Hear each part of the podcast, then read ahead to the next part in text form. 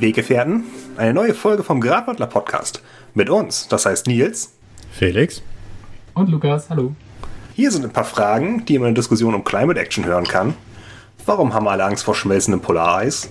Dem Untergang des Regenwalds? Kann mir das egal sein, wenn ich Eisbären hässlich finde und den Regenwald scheiße?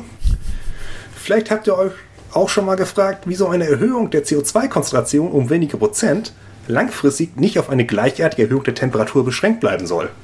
Und wieso die Folgen des Klimawandels immer viel dramatischer klingen als der Anstieg von CO2 in der Atmosphäre. Sollten bei einer Erhöhung des CO2s von wenigen Prozent nicht auch bloß wenige Prozent der Arten aussterben und wir nur wenige Prozent der Agrarflächen verlieren, statt irgendwie so die Hälfte? Die Wirtschaft argumentiert auch öfter wie folgt.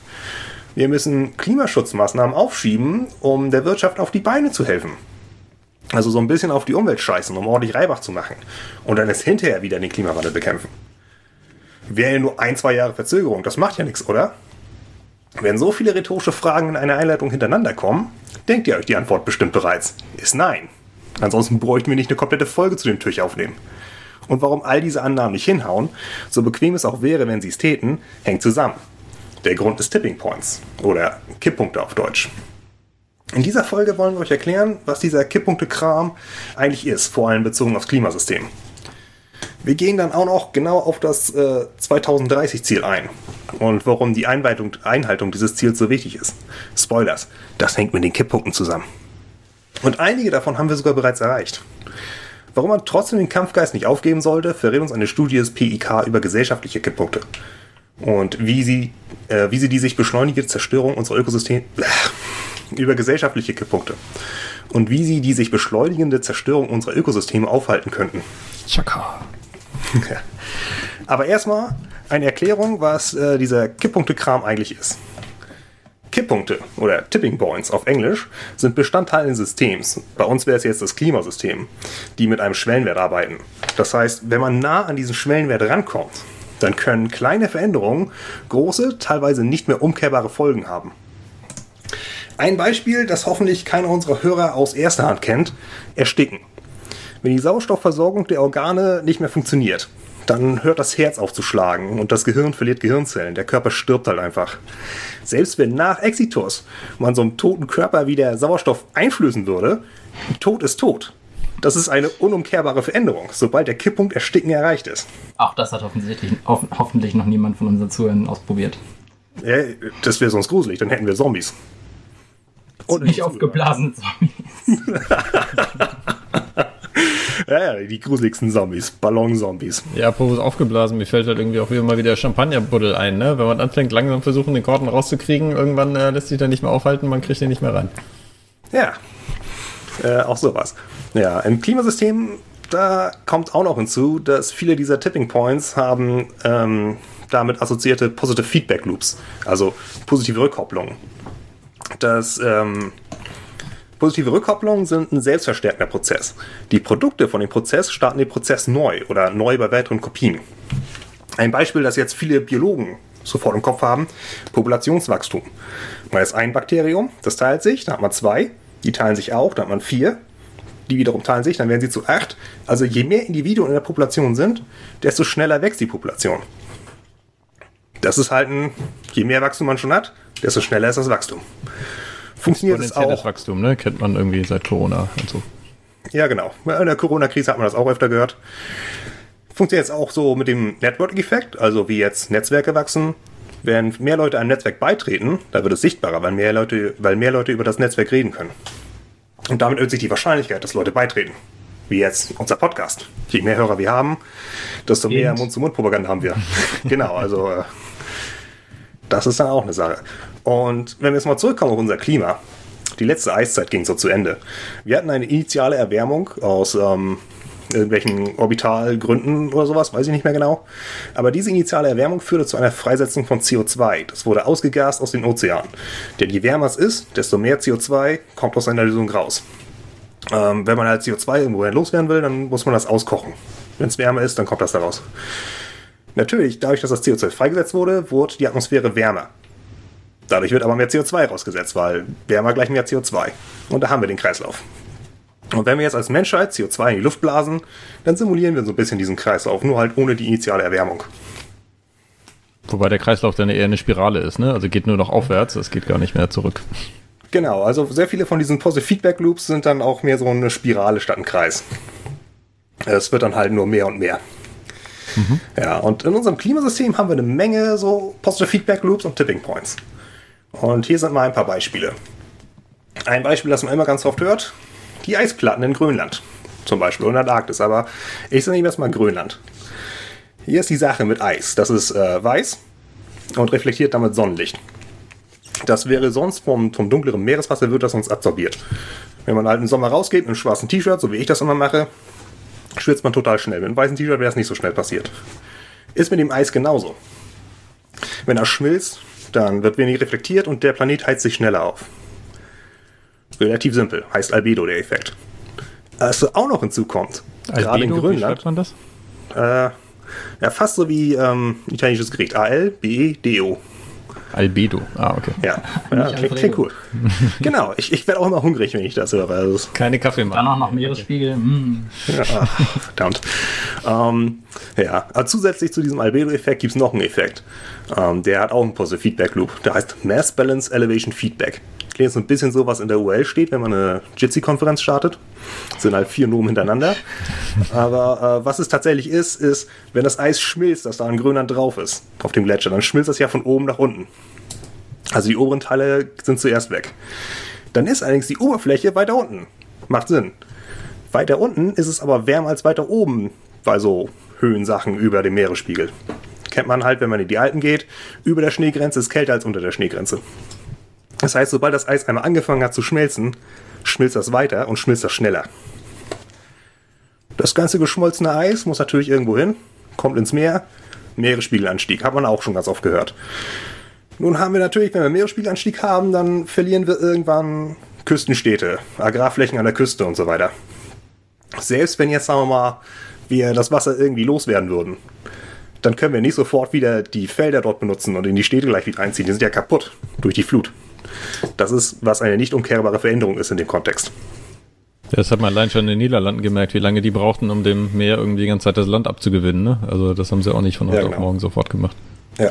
Ja, weil auch nicht reversibel heißt jetzt auch für Wissenschaftler nicht, ist es unmöglich, da wieder irgendwas draus zu machen. Es bedeutet im Wissenschaftsjargon, man muss sehr viel Energie reinstecken, um wieder den Ursprungszustand zurückzuhaben. Mhm. So, diese beiden Effekte, die ich auch noch gerade erwähnt hatte, Albedo und Mass Balance Evolution, äh, Mass Balance Elevation Feedback. Ähm, diese beiden Effekte finden immer noch statt, selbst wenn wir das ganze CO2 aus der Luft rausfiltern würden. Dadurch, dass das Eis jetzt weiter unten ist und äh, teilweise halt auch weg und da stattdessen Meerwasser ist, würde sich der Planet wahrscheinlich trotzdem noch weiter aufheizen, selbst wenn das ganze CO2 losgeworden sind, sobald wir da so einen Kipppunkt erreicht haben. Also die Prognosen der Wissenschaft sind bisher, das Eis, was wir verloren haben, kriegen wir wohl erst wieder in der nächsten Eiszeit zurück. Das ist schon, oha, also sollten wir vielleicht lieber nicht über diesen Tipping Point kommen. Gibt es da eine Schätzung, wann die nächste Eiszeit wäre? Äh, ja, ich gibt's bestimmt, ich habe sie jetzt nicht im Kopf, aber so eine Eiszeit kommt immer so alle paar hunderttausend Jahre. Also nicht zeitnah, also unsere Generation auf jeden Fall nicht mehr. Äh, nee, auch, auch, keine mehr, die, glaube ich, noch unsere Sprache sprechen würde. Mhm. Ähm, nee, das ist schon, das ist schon sehr, sehr weit hin. Also das Eis, das weg ist, das verlieren wir auch, es sei denn, wir, keine Ahnung, erschaffen künstlich Eis für diesen Kram, was natürlich noch viel mehr Energie kostet. Ja, die Frage ist natürlich, wo liegt dieser Tipping Point? Weil wenn das ist, okay, das kommt erst, wenn wir hier sowieso 10 Grad drüber sind, dann ist äh, egal. Aber nee, nee, der Tipping Point liegt äh, nach der Prognose, die ich gefunden hatte, so bei 1,5 Grad Celsius bis 2 Grad Celsius. Äh, durchschnittliche Temperaturerhöhung äh, auf dem Planeten. Das heißt, das sind das, unterschiedliche Prognosen und die sind zwischen 1,5 und 2. Also von unterschiedlichen Instituten oder Studien. Ja, also die Sache ist die, es sind, genau, es, ist, ähm, es sind Modelle die beziehen sich ja. auf sehr, sehr viele verschiedene Daten. Ähm, und wenn du unterschiedliche Daten in die Modelle einspeist, kommst, kriegst du auch leicht unterschiedliche Sachen raus. Also alle Modelle sind jetzt nicht so hundertprozentig genau. Das ist nicht Star Trek, wo Spock immer alle Sachen bis auf die 17. Nachkommastelle angegeben hat. 1,5 Grad bis 2 Grad, das ist da die höchste Wahrscheinlichkeit, dass es genau da liegt. Das ist halt, äh, ist halt bei Wissenschaft so. Da gibt es keine absolute Wahrheit, aber es gibt sehr, sehr starke Hinweise darauf, dass das dort ist. Komplexes System halt, ne? genau. Ähm, ja, ja. So ist es mit der Modellrechnung. Und das ist tatsächlich gar nicht mal so wenig. Also, das ist schon, schon eine Sache. Und ähm, so viel zum Grönlandeis erstmal. Was, auch, was auch ist, äh, ökologische Tipping Points. Ökosysteme können ebenfalls qualitativ verändert werden. Zum Beispiel, indem Arten aussterben. Und ausgestorben ist ausgestorben, ist wie mit Tod ist tot. Und diese Ökosysteme sind auch voneinander abhängig und beeinflussen sich gegenseitig und äh, die Menschen und das Klima. Das heißt, Schäden an einem Ökosystem können sich sehr, sehr lange fortsetzen. Und sich auch noch weiter steigern in anderen Ökosystemen. Und da ist auch wieder etwas, was man auch sehr oft hört. Auch sehr häufiges Beispiel, nur ganz selten erklärt, Korallenriffe. Warum ist es immer, oh nein, die Korallenriffe verschwinden? Das Great Barrier Reef ist weg. Das ist nicht nur der Tourismus für die Australier. Da hängt viel mehr dran. Korallenriffe beherbergen mehr als eine Million Arten. Das sind die Korallen selber, dann aber noch so Fische, Krebse, Muscheln, Tintenfische, Schlangen, Taucher. Und 500 Millionen Menschen sind äh, ökonomisch abhängig von den Riffen, wie zum Beispiel Fische oder diese Typen, die die Touris da durchführen. Die Riffe selber sind lebendig. Also Korallen ist nicht einfach nur Steine, das sind wirklich Tiere. Erleben. Die haben so ein Kalkskelett und da oben drauf auf dem Kalkskelett, da sind Dinoflagellaten. Das sind kleine Einzeller, die sitzen auf den Korallen drauf und leben mit denen in einer Symbiose. Also das Bunte, was die Korallen so cool und trippy aussehen lassen, das sind die Dinoflagellaten. Wenn man sich mal entspannen will, dann muss man nicht eher so einen, so einen Visualizer anmachen aus der Hippie-Zeit. Man kann sich auch einfach so eine, so eine Koralle anziehen, so eine Korallenaufnahme.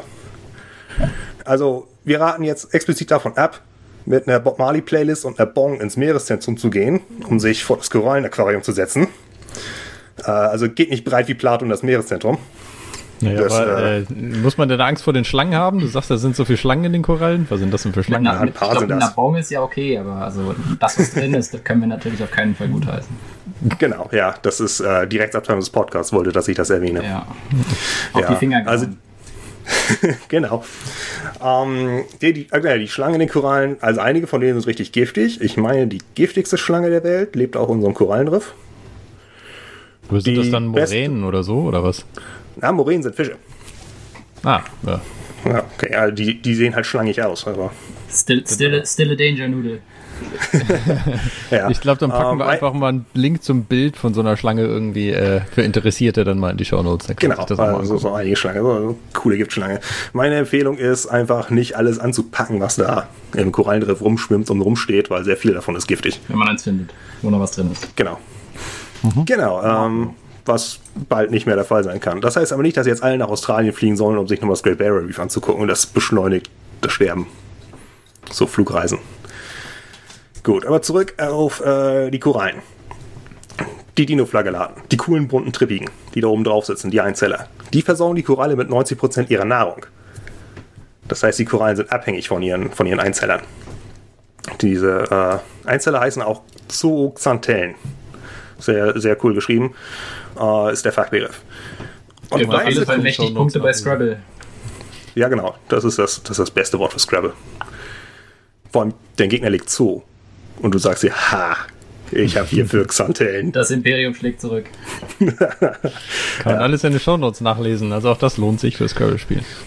Ja, genau. Hier ist jetzt aber die Sache mit Korallen. Korallen haben einen sehr eng begrenzte ähm, Bereich, was ihre Lebensbedingungen angeht, bezüglich auf Wassertiefe, Wassertemperatur und den pH-Wert. Also wie viel Säure da im Wasser drin ist. Und Säure im Wasser, wie viel Säure kann da schon rein? Was kann da passieren? Nun, hier ist die Sache. Wenn der CO2-Gehalt in der Atmosphäre steigt, dann gibt es auch mehr Kohlensäure im Meer. Denn Kohlensäure ist gelöstes CO2. Wer so einen Soda-Stream zu Hause hat, der weiß das. Da kommt hinten so eine CO2-Kartusche rein und drückt man oben den Knopf, aber das macht so und dann hat man Kohlensäure in seinem Mineralwasser drin. Und das schmeckt hinterher ein bisschen saurer, weil das ändert ja auch den pH-Wert, glaube ich, ne? Genau, ja, ja. Ja, das ist die Kohlensäure ist Säure. Und diese Kalkskelette von den Korallen, die sind säureempfindlich, weil das Kalk ist. Und das weiß man auch, ne? Wie wird man Kalk jetzt in Wasserkocher oder sowas los? Da gibt man Säure drauf. Essigreiniger. Der ist sauer. Die Chemie ist dann auch ein bisschen komplizierter, aber das erkläre ich jetzt hier nicht akustisch über einen Podcast über Carbonat und Bicarbonat und so ein Scheiß. Aber Silber, Meersäure, Korallen sterben. Ich glaube, jeder hat schon mal seine Kaffeemaschine oder Wasserkocher mit äh, Zitronensäure sauber gemacht. Von daher Genau, ja, das, Das, ist. Äh, das, das ist sehr anschaulich, ja. Mhm. Ja. Genau, also es ist halt, das Thema klingt erst viel komplizierter, als es ist. Ja, so, die Zooxanthellen, die Einzeller, die sind recht wärmeempfindlich. Wenn denen zu warm wird, und mit zu warm meine ich, wenn es einen Monat lang ein Grad Celsius über der Sommermaximaltemperatur, die wir gerade haben, ist, dann hauen die ab. Die lassen die Koralle zurück, sagen Tschüss, mach's gut, ich gehe woanders hin. Dann bleibt das dieses, dieses hässliche weiße Korallenskelett zurück und die Koralle verhungert langsam weil sie ja nicht mehr die Einzelle hat, die sie für die Nahrung braucht. Das nennt sich Korallenbleiche. Coral Bleaching. Also die, so sterben die weg. ziehen sich nicht ein Bikini oder äh, sowas an und äh, bräunen sich dann erstmal schön, sondern bei denen ist genau Nee, das nee. Gegenteil der Fall. Die sind, ja genau, das ist halt also, das ist dann, die ist dann weg. Also die können sich noch erholen, wenn sie halt nicht sofort alle verlieren, wenn es nicht allzu lange ist und wenn sie danach unter sehr, sehr guten Bedingungen äh, leben. Und nicht Da von dem geht das Schleppnetz weggedonnert werden. Genau, oder als die Temperatur normalisiert sich wieder für sie. Dann können sie sich erholen, so innerhalb von ein bis zwei Jahrzehnten. Hm. Aber klar, also das, das ist, was Wärme angeht. Hier, ähm, Das heißt, Ja, die- was, was, ganz kurz, was Korallen angeht, ähm, gibt es da Prognosen, wann wir diesen Tipping Point erreicht haben? Wann, wann, wann Korallen fertig sind quasi? Wann, wann das Meer gesagt, Korallen nö? Ja, klar, die gibt es auf jeden Fall. Also, beziehungsweise es gibt da, man kann sagen, mehrere verschiedene. Und ähm, ein vollständiger Verlust der Korallenriffe oder nahezu vollständiger Verlust der Korallenriffe, wo noch hin und wieder irgendwo ein Riff, das in besonders kaltem Wasser oder sowas gerade gedeiht, überlebt, es ist äh, bei 2 Grad Celsius globale Erwärmung. Also ab 2 Grad Celsius ist eigentlich weg mit den Korallen. Das heißt, da Und- ändert sich eine Meeresströmung, wie zum Beispiel der Golfstrom sagt, hat keinen Bock mehr und dann äh, löst sich äh, ein Teil des Meeres einfach auf. Der ist dann weg. Ja. Dann gibt es kein Äh, Futter so mehr. ziemlich, ja. Und, nice. Genau, also ich meine, das, das Meer wird sich sowieso aufheizen, selbst wenn die Meeresströmungen alle so bleiben, wie sie sind.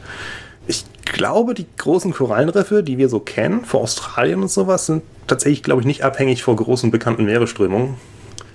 So viel ist gut, aber die reine Temperaturerhöhung macht sie schon kalt. Also 2 Grad Temperaturerhöhung heißt so 99 Prozent plus an Korallen sterben. Wenn wir, äh, ich glaube, mehr als ein mehr als vier Fünftel halten wollen, dann müssen wir unter 1 Grad Celsius bleiben, was im Moment utopisch ist. Genau, ich glaube, Rot Tipping Point ist schon rübergekommen. Ja.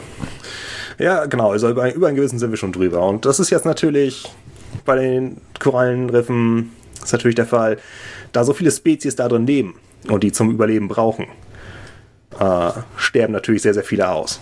Und jetzt hier so ein nicht zu unterschätzender Teil von denen migriert in andere Teile der Ozeane. So, einige Haie zum Beispiel. Das ist wie mit Zugvögeln, nur halt unter Wasser. Und wenn die dann halt fehlen, dann setzt, dann setzt sich dieser ökologische Schaden in die anderen Ökosysteme fort, wo sonst die Fische hingeschwommen werden. Also das sind halt die Schäden bei so einem vollständigen Verlust, die betreffen das Riff nicht selber. Also das Riff nicht nur alleine und nicht nur die Korallen, sondern auch die ganzen Fische, die da drin leben und plus alle Ökosysteme, wo diese Fische sonst hingegangen wären. Das merkt man ja auch bei, bei Insekten, die jetzt durch wärmeres äh, Wetter dann irgendwie auf einmal in Südeuropa landen oder noch weiter nach Norden kommen. Ne? Also die bringen es auch alles kann durcheinander. haben, ja. Genau, und das ist halt was, was ökologische Schäden angeht, ist das etwas, was man sich eigentlich immer bewusst machen. Also eine Sache, die man, der man sich bewusst sein sollte. Ähm, das ist jetzt auch die Elbvertiefung, die gerade stattfindet in Hamburg. Die äh, führt, also die ist halt auch sehr, sehr schlimm für den Stint. Das ist so ein kleiner Lachsfisch. Und der migriert halt auch sehr, sehr viel hin und her in der Elbe. Das heißt, die Schäden, die man jetzt durch die Elbvertiefung hat an diesem Stint, setzen sich dann halt auch in andere Ökosysteme in der Nähe fort. Jetzt mal für ein Beispiel, das ein bisschen näher dran ist. Ja, es fließt alles immer schneller das Wasser und damit äh, potenziert sich das auch immer. Geht irgendwann exponentiell, ne? Genau, das ist halt, also es sind dann, und das sind halt dann auch wieder qualitative Schäden, ne? Also der Verlust dieses Ökosystems, der ist dann halt auch nicht wieder rückgängig zu machen. Die Korallen kommen nicht einfach wieder, nur weil das Wasser kälter ist, die sind ja tot. Und die brauchen halt auch extrem lange, um so ein Riff aufzubauen und zu wachsen. Die können nicht einfach umziehen, die können ja auch nicht laufen. Diese Korallen, die bewegen sich nicht viel. Und Genau, die Erhitzung des. Meeres, die, die ist sehr langsam. Also die Temperaturwechsel des Meeres sind extrem langsam. Das heißt, wir bleiben auf der Temperatur, die wir jetzt erzeugen, erstmal eine Weile sitzen.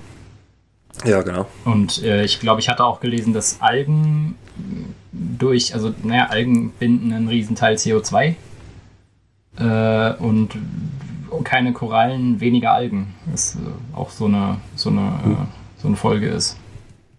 Ja, also das sind nicht nur ähm, Dino-Flagellaten, die halt als Zooplankton fungieren. Je nach Koralle ist es unterschiedlich und einige von denen haben halt auch einfach Algen als Teil der Einzeller, die bei denen drauf sitzen. Also das, äh, es ist einerseits das und dann ist natürlich auch noch die Sache, dass halt das Riff selber ist halt ein Lebensraum für sehr, sehr viele unterschiedlich regulierende Tierspezies. Und die regulieren halt auch Algenpopulationen. Also ich sage immer, äh, vollständige Ökosysteme sind funktionierende Ökosysteme und man sollte möglichst wenig eingreifen. Und man kann da halt Schäden haben und Folgen haben, die kann man nicht besonders gut abschätzen. Mhm. Also der Verlust des Riffs ist viel schlimmer, als dass die Australier ihre Touris verlieren. Okay, ja, dann hatten wir jetzt gerade äh, einen Tipping Point, wo es halt die globale Erwärmung sehr stark beschleunigt. Und dann hatten wir einen für massive ökologische Schäden. Wie wäre es noch mit einem, wo wir beides gleichzeitig haben? Der Regenwald. Und der Regenwald heißt nicht nur Regenwald, weil das so viel regnet. Der Regenwald reguliert auch seinen eigenen Regen. Und das funktioniert halt so.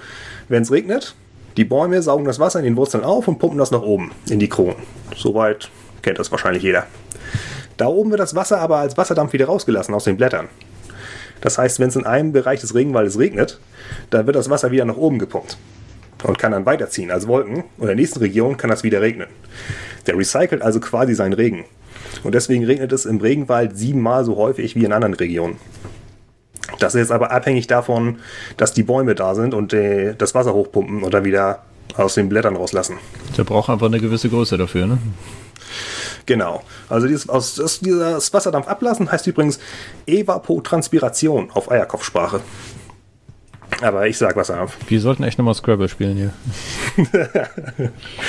ja, genau. Es ist halt. Also, wenn es diese Bäume da nicht gäbe, die für diesen extra Regen sorgen würde, dann wäre Südamerika viel trockener. Dann wäre da richtig viel Savanne und gar nicht so viel Wald. Think, think North Africa.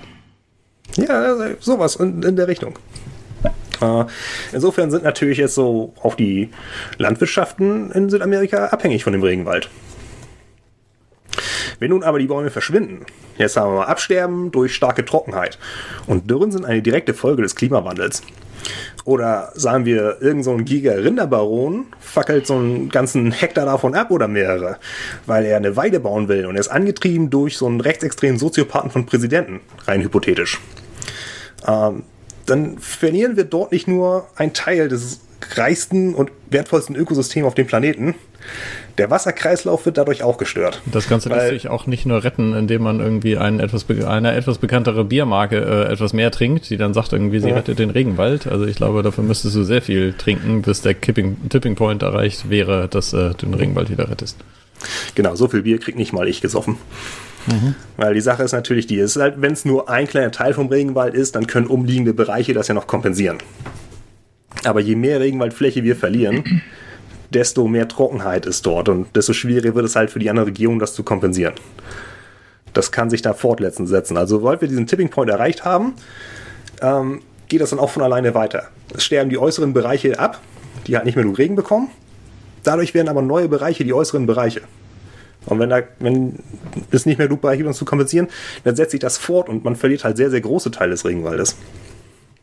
Ein Positive Feedback Loop. Und, ja, äh, und letztes Jahr hatten wir jetzt doppelt so viel äh, Regenwaldreduktion wie im Jahr davor, meine ich mitbekommen zu haben. Äh, äh auf, ja, wir hatten auf jeden Fall sehr, sehr viele. Weil also es hat sich verdoppelt im, über den gleichen mhm. vorigen Zeitraum. Ja. Das heißt, wir nähern uns schneller den Tipping Point an, wenn wir nicht sogar schon erreicht haben. Genau. Das ist die Sache. Und das ist natürlich katastrophal für die Landwirtschaft in Brasilien und der ökologische Schaden ist enorm und äh, weil Unmengen an Arten aussterben. Und äh, was auch noch hinzukommt, äh, diese kolossale Zahl an Bäumen da drin. Das sind ja Kohlenstoffspeicher. Die sind ja aus Holz und Holz ist eine Kohlenstoffverbindung. Wenn die Bäume nun abbrennen oder einfach absterben, da geht das Kohlenstoff in die Luft als CO2. Und das heißt, der Klimawandel wird wieder beschleunigt. Das heißt, wenn dieses äh, kaskadenartige Absterben vom Regenwald erreicht wird, dann heizt der Planet noch schneller auf. Also da haben wir es. Äh, massive ökologische Schäden plus Anheizung des Klimawandels. Beides gleichzeitig. Der Regenwald ist schon extrem wichtig. Ja, das heißt ja bei, bei Holzanbau, wenn wir irgendwie versuchen, mehr, ich sag mal, Baummasse gleichzeitig zu haben, dass damit einfach übergangsweise mehr CO2 gebunden wird ähm, und vielleicht auch mhm. ein bisschen, dass die Photosynthese irgendwie nochmal anders kompensiert wird.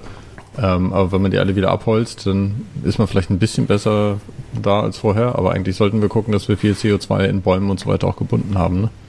Ja, also Aufforsten ist tatsächlich eine sehr, sehr gute Idee, was den Klimawandel angeht. Die wichtige Frage jetzt ist natürlich, wo liegt denn jetzt dieser Kipppunkt, an dem so viele Bäume verloren gegangen sind, dass der Rest das nicht mehr kompensieren kann und der Wasserkreislauf zusammenbricht? Und das ist tatsächlich ziemlich unklar. Also da gehen halt Schätzungen, das könnten jetzt 20% Verlust der Waldfläche sein oder vielleicht 40% Verlust der Waldfläche.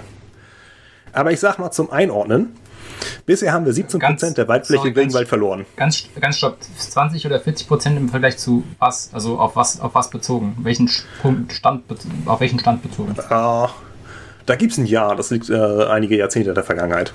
Äh, ich weiß das Jahr leider nicht mehr genau. Also es ist, es ist in der Moderne, oder also wir genau. reden jetzt von, von 1980 mhm. oder sowas um den Dreh, also Verlust seit Genau, noch, noch etwas vorher, also... Also jetzt nicht präindustriell. Nicht ganz, aber ich glaube, ähm, präindustriell und bis vor einigen Jahrzehnten hat sich, glaube ich, nicht so viel getan. Also die Abholzung kam erst in den letzten Jahrzehnten richtig, mhm. richtig stark voran. Genau, also... Okay, das ist ja auch nochmal interessant zu wissen, wenn halt irgendwie äh, verschiedene Leute aus, aus oder Regierungslenker aus anderen Ländern sagen, irgendwie Europa hat damals schon so massiv viel abgeholzt. Aber wenn du mhm. sagst, irgendwie jetzt kam auch noch mal viel dazu. Genau, also was den Regenwald angeht, ne? Also in, Euro in ja, Europa okay. sind die Wälder in, im Mittelalter großartig verschwunden, weil die Leute einfach Agrarflächen haben wollten. Ja, Und, da haben, wir aber, haben doch sogar, glaube ich, noch einen der letzten Urwälder irgendwie in Polen oder so, ne? Der auch jetzt gerade gefährdet ist. Ja, ja, genau. Ir irgendwie sowas hatte ich auch. Hatte ich auch noch im Hinterkopf. Genau. Ähm, nee, aber hier ist das Einordnen. Also der Tipping Point liegt wohl zwischen 20% und 40% Verlust, äh, Bezug auf einen Zeitpunkt, den ich jetzt nicht mehr im, im Jahr nennen kann. Und ähm, was man, was ich allerdings weiß, ist die Einordnung, wir haben bisher 17% verloren, bezogen auf diesen Zeitpunkt. Hm. Das heißt, wenn der Tipping Point irgendwo so in der Nähe von 20% ist, dann sind wir ganz kurz davor oder drüber. Das ist schon ein bisschen gruselig. Ähm, noch ein bisschen gruseliger ist, wenn man sich das als Gesamtsystem anguckt und äh, sich anschaut, dadurch, dass diese Klimasysteme und unsere Ökosysteme alle miteinander verbunden sind und aufeinander Bezug nehmen, dann kann es halt vorkommen, dass das Überschreiten von ausreichend Tipping Points in System äh, dazu führt, dass wir weitere Tipping Points überschreiten im benachbarten System. Und dann haben wir auch wieder so eine Kaskade an kollabierenden Klima- und Ökosystemen. Also. Das ist die Globalisierung, das, die es immer schon gab, ne? Ja, es ist so ein bisschen, ja, es ist die Globalisierung vom, vom Klima. Weil es war schon immer ein globales Klima. Genau. Und ähm, die äh, inzwischen mehr und mehr reelle aussehende Gefahr ist, dass die Erde in einen wirklich sehr, sehr stark unterschiedlichen neuen Klimazustand geht. Der heißt Hothouse-Zustand. Äh, mit deutlich weniger Agrarflächen für Pflanzen, die wir brauchen zum Ernähren, weil da ist ja alles angepasst auf, wie das Klima jetzt ist. Und damit halt auch weniger Kapazität, Menschen zu versorgen auf dem Planeten. Sprich massive Ernteausfälle und also wir, wir können tatsächlich die Leute nicht mehr ernähren. Genau. Weil im Moment können wir locker die Weltbevölkerung ernähren. Wir könnten noch vier Milliarden Marsmenschen dazu ernähren, wenn die unsere Nahrung ja. essen würden. Mhm. Äh, aber das, das muss halt nicht so bleiben. Ne? Also es ähm, ist so gefährlich. Und man merkt vielleicht auch, wie ich das jetzt alles ausspreche, kann passieren, kann dazu kommen, möglicherweise, es gibt keine Garantie, dass wir diesen Hothouse-Zustand erreichen. Wir können auch nicht von jedem einzelnen Tipping Point sagen, dass er garantiert erreicht wird und wo exakt er liegt. Weil das sind halt Schätzungen oder genau gesagt Modellrechnungen. Schätzung klingt so ein bisschen nach geraten, aber da gibt es tatsächlich sehr, sehr genaue Messungen, auf, die, äh, auf denen das basiert.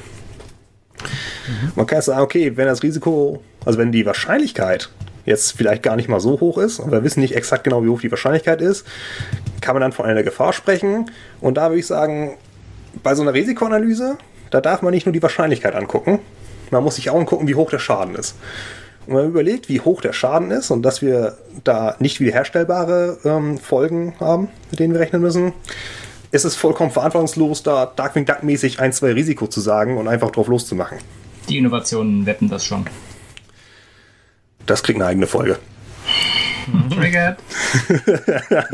ja. Ähm, Ja, weil was, also was die Temperatur angeht, die globale Temperatur, da sind wir ganz kurz davor, einen wirklich wichtigen Tipping Point zu überschreiten. Diese 1,5 Grad, 2 Grad globale Erwärmungsgrenze. Was ja die Grenze für die Korallenriffe ist und für die Polarkappenschmelze. Und beim Regenwald sind wir auch extrem kurz davor, wenn, wenn dieser Absterbeeffekt bei 20% beginnt. Und die Überschreitung der Tipping Points für die letzten beiden Systeme wird die globale Erwärmung ja noch weiter beschleunigen und damit noch schneller zu weiteren Schäden führen. Also auch wenn wir nicht wissen, wo genau die Tipping Points sind, das jetzt präzise rauszufinden, indem wir sie erreichen, das ist ja offensichtlich Wahnsinn. Das ist ja, als würde ich rausfinden wollen, wie, ab wie viel Blutverlust ich sterbe, indem ich mir die Pulsadern aufschneide. Das heißt, je länger wir warten und je länger mehr dieser Tipping Points wir erreichen, desto krasser müssen die Maßnahmen sein, um noch was zu retten. Das, je, je länger genau. wir warten, desto extremer müssten wir handeln, um den gleichen Effekt zu erzielen, wie wenn wir jetzt, ich meine, wir müssen jetzt schon deutlich extremer handeln als 1990 noch, äh, aber je, je, mehr wir warten, desto ähm, schlimmer wird das Ganze. Ja, genau, und, und, viel teurer wird es. Ja, und, und viele Menschen sehen vielleicht nicht so ganz die Notwendigkeit, weil es den Planeten als solches nicht zwingend weniger belebbar macht, aber man merkt irgendwie, wie die Biodiversität an sich irgendwie um uns herum schon relativ fix abnimmt. Also es äh, ist ja auch mit Insektensterben und so weiter auch schon mit dokumentiert. Ähm, und das hat dementsprechend auch äh, immer gravierende Folgen dann eigentlich für uns. Also nicht nur, dass sich Malaria-Mücken ein bisschen weiter ausbreiten, sondern dass irgendwann äh, ganze Landstriche nicht mehr bewohnbar sind ähm, und sich das halt nicht mehr umkehren lässt. Also irgendwann ist es halt etwas früher für viele Tiere zu spät und irgendwann ist dann absolut für Menschen zu spät, aber da sollte man auf jeden Fall vorher agieren und nicht erst darauf warten, bis. Und keiner, keiner sagt, jetzt ist es soweit oder so. Das sind ja genau. schleichende Wandel und äh, mhm. solange da nicht eine Autorität, die der Leute ihren Glauben schenken, was leider bei der Wissenschaft mittlerweile nicht mehr so ist, äh, anscheinend nicht, nicht sagt, äh, jetzt, jetzt muss das passieren, weil das passiert und äh, eindeutig Dinge beim Namen benennt äh, ja, solange ja, ja, merken die, ja, also Leute halt auch nicht. Ich denke, bei Corona hören jetzt gerade wieder ein paar Menschen mehr schon nochmal auf die ja. Wissenschaft. Klar, es ist nicht die gesamte deutsche Bevölkerung, aber an einigen Stellen äh, kam jetzt schon der Wunsch nach, irgendwie kann man nicht auch so, äh, so wieder auf die Klimawandel-Wissenschaftler ähm, hören, die, die sich dementsprechend mhm. damit beschäftigen, weil man auch weiß, irgendwie, okay, das, was sie jetzt gerade sagen, da merkt man schon, wie es äh, ja früher kommt. Wir haben auf jeden Fall einen guten, also diesen man, glaubwürdigen Glaubwürdigkeitsschritt geschaffen. Also die Wissenschaftler haben, würde ich mal sagen, an, in, der, in der breiten Bevölkerung an Ansehen kurzzeitig stark gewonnen. Das also auf jeden an, Fall. An, an Glaubwürdigkeit ist, gewonnen. Ja, und die Frage ist irgendwie, war das so der Tipping Point, dass einige andere äh, Populisten dann jetzt endgültig ihre Fälle davon schwimmen sehen und sagen, jetzt müssen wir in die absolute Gegenoffensive gehen? Ähm, aber das ist vielleicht auch ein Kipping Point. Ähm, es ist jetzt vielleicht nicht ganz so das Klimathema, aber zur Gesellschaft kommen wir ja nachher noch. Genau. Ja, also es, es stimmt schon, dass es halt so, ein schleichender Übergang ist. Ne? Es ist jetzt nicht plötzlich äh, 2029 ist noch alles in Ordnung und 2030 ist plötzlich alles kaputt. Das ist jetzt hier nicht wie eine Alien-Invasion oder sowas. Und das macht es halt auch ähm, schwieriger, das genau zu benennen und die Leute davon zu überzeugen, dass es passiert. Ähm, wir sind aber trotzdem ganz knapp vor dem Überschreiten einer Grenze, hinter der immenser Schaden zu finden ist. Und das ist der Grund, warum ich den Begriff Klimanotstand so gerechtfertigt finde. Weil die Zeit des Handels ist auf jeden Fall jetzt. Und ähm, wenn wir überlegen, dass wir schon vielleicht ein paar Tipping Points überschritten haben und äh, dass halt solche Sachen, solche manche dieser Effekte auch über so einen langen Zeitraum stattfinden. Das heißt, wir müssen jetzt eigentlich darauf achten, was wollen wir jetzt eigentlich tun und was können wir jetzt eigentlich tun. Oder genau, was müssen wir jetzt eigentlich tun. Und ein wichtiges Ziel davon ist, dass wir die CO2-Emissionen bis 2030 halbieren, damit wir diese mhm. 1,5 Grad globale Erwärmung nicht überschreiten über die ich jetzt hier gerade sehr viel geredet habe. Und dazu sagt Felix jetzt was. Genau, also ansonsten vielleicht nochmal ein Kommentar zu deinem Klimanotstand. Ähm, vor einiger Zeit gab es dann auch schon irgendwie äh, die Aussage dafür, dass man gucken sollte, dass man vielleicht Klimakrise nennt, weil bei Krise reagiert die Regierung irgendwie bei anderen Dingen nicht so viel. Ähm, mit dem 2030-Ziel könnte man sagen, hat die Regierung schon äh, äh, versucht, etwas zu reagieren. Äh, und zwar im Weltklimavertrag von Paris damals verpflichteten sich die Staaten, die Erderwärmung deutlich unter 2 Grad zu halten, alles dafür zu tun, dass die globale Temperatur im Durchschnitt möglichst nicht über 1,5 Grad steigt. Also sich sich so in diesem Band dazwischen bewegt gewissermaßen.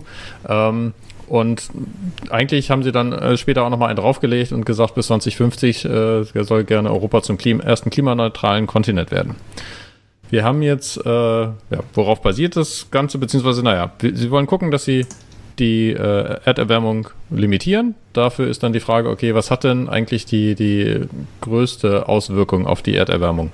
Und das äh, ist in unserem Fall CO2. Ähm, man könnte argumentieren, dass Methan noch ein äh, krasseres Klimagas ist. Allerdings haben wir wesentlich mehr CO2 in der Welt, ähm, die insgesamt dabei zu einem größeren Effekt führt. Ähm, und das heißt, äh, wie schon gesagt, ähm, ne, wenn die Masse immer weiter steigt und man sie nicht wieder in die, in die Flasche zurückkriegt, ähm, dass es dann äh, vielleicht nicht die Welt heute untergeht, aber irgendwann ein gewisser Tipping Point erreicht wird, wenn äh, man nicht eine neue Technologie erfindet, die CO2 wieder aus der Luft ziehen kann. Die einzige bekannte Technologie. Ja, die einzige äh, Technologie, die sowas überhaupt kann aktuell, sind Bäume.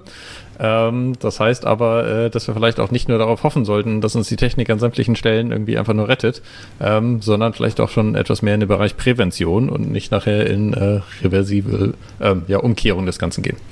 Ähm, und dazu äh, kann dementsprechend nach äh, Einschätzung des wissenschaftlichen Beirats äh, globale Umweltveränderungen, die Erderwärmung nur dann deutlich unter 2 Grad begrenzt werden, wenn die globalen CO2-Emissionen etwa im Jahr 2020 ihren Scheitelpunkt erreichen. Das war so eine äh, Aussage von ungefähr 2016. Ähm, man merkt aber, ähm, ein, zwei Scheitelpunkte haben wir mittlerweile wohl schon wieder gerissen, ähm, aber äh, es, das Ganze geht halt immer schneller. Ähm, merkt man auch schon an extremen Wetterveränderungen und ähnlichem. Ähm, und wenn wir jetzt nochmal auf äh, das Paris Ziel zurückkommen, dann merkt man, dass die Verpflichtungen, die die einzelnen Staaten auf freiwilliger Basis bisher eingegangen sind, ähm, nicht ganz ausreichend sind, weil man dann immer wieder sagt, so, okay, da brauche ich ein bisschen politisches Spiel, ich will ja auch irgendwie meine äh, Bevölkerung dann irgendwie äh, zufrieden halten. Ähm, Endeffekt laufen bisher die Erwärmungen auf ungefähr drei Grad äh, Erderwärmung bis zum Ende des äh, 21. Jahrhunderts hinaus. Ähm, und das heißt, das ist einerseits problematisch, andererseits äh, sind es halt nicht nur der, der deutsche Staat, ähm, da ist an einigen Stellen sogar die, die EU schon etwas weiter oder etwas strenger als Deutschland. Ähm, grundsätzlich sollten wir uns aber auch Gedanken machen, was wir selbst eigentlich für eine Vorbildfunktion haben. Ähm, denn wenn man das weiter durchzieht, ähm, dann kann man auch äh, im Zweifelsfall ja jetzt nicht vielleicht zwingend auf andere zeigen, ähm, aber wenn wir da Vorreiter sind, kann das natürlich auch ein äh, wirtschaftlicher Faktor wieder werden, dass wir die Ersten sind, die äh, daraus sie ja sich umgestellt haben und dementsprechend die Vorreiter dabei sind. Ähm, das führt natürlich äh, auch zu einer gesellschaftlichen Verantwortung. Ähm, und insgesamt merkt man auch, dass die Gesellschaft an einigen Stellen sogar schon wieder etwas weiter ist als die Regierung. Ähm, Thema Lobbyismus und so weiter triggert mich so ein bisschen für, potenziell für, kann man ja nochmal eine weitere Folge darüber machen. Ähm, aber so beführten aktuell sogar schon 61 Prozent, nee, 71 Prozent der Befragten eine CO2-Steuer auf Flüge. Ähm, 61 Prozent, äh, also eine Mehrheit der Deutschen ist für höhere Preise bei Produkten, die eine schlechte CO2-Bilanz haben, äh, etwa rotes Fleisch und auch Mobiltelefone. Ähm, und insgesamt, wenn man sagt so, okay, was hat denn das so viel mit unserem Alltag zu tun, das ist die eine Sache, aber selbst die ähm, äh, das Umweltbundesministerium sagt sogar schon, äh, zumindest bei Strom, also bei Kohlestrom, wäre der Effekt sogar schon relativ einfach möglich. Und eigentlich exportieren wir aus Deutschland sogar schon einiges an Strom. Ähm, das heißt, wir können auch gucken, wie einfach Gaskraftwerke außerhalb von Deutschland stärker ausgelastet werden. Ähm, wenn wir mit gutem Beispiel vorangehen wollen, ist das eine Sache, aber wenn wir irgendwie Kohlestrom erzeugen und den sogar noch exportieren, dann ist das, glaube ich, einfach mal das Gegenteil von mit gutem Beispiel vorangehen. Und dazu gibt es dann ähm, ich hätte gern eine Welt, in der Schleswig-Holstein das Energiebundesland wird. Der ganze Wind, der hier ist, wir bauen hier ordentlich Windräder, also dort, wo wir das ökologisch ähm, vertreten können und nicht die Fledermäuse killen. Und dann haben wir hier einen dritten wirtschaftlichen Sektor nach Touris Abzocken und Bundeswehrkasernen. Ich fand, also in, in Schleswig-Holstein selbst wird ja schon viel Strom erzeugt. An einigen Stellen gab es ja schon die Frage, wie das mit dem Abtransportieren von Strom ist. Ich fand ein Startup interessant, das gesagt hat, sie äh, machen ein Rechenzentrum irgendwie direkt dahin, wo der Strom erzeugt wird, so in Schleswig-Holstein. Das würde dann ja gewissermaßen so, sogar schon wieder äh, Wirtschaft ansiedeln. Ähm, ansonsten, Was Schleswig-Holstein dringend braucht.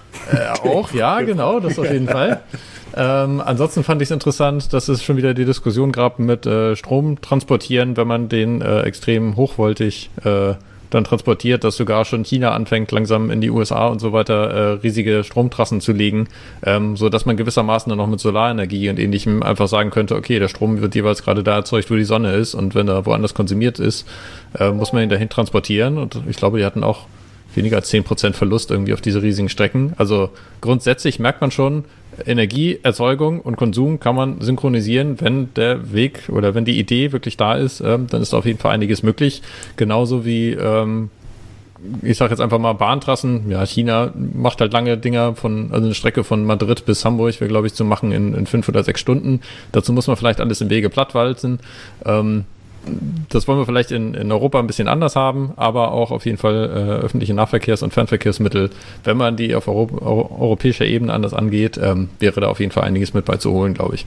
Aber dafür muss es halt eine größere und bessere Zusammenarbeit geben und mal gucken, wann da der Tipping Point erreicht ist, dass das Ding wirklich ähm, irgendwann anfängt zu flutschen. Das heißt, was wir brauchen, ist eigentlich so eine riesige Laola-Welle aus äh, Photovoltaikanlagen, die sich mit der Sonne äh, und der Erde synchron bewegen und eine, eine, eine, eine Laola-Welle um den Planeten. Dann haben wir es doch geschafft. Das ist doch die Innovation, die wir brauchen, oder? Dann haben wir es.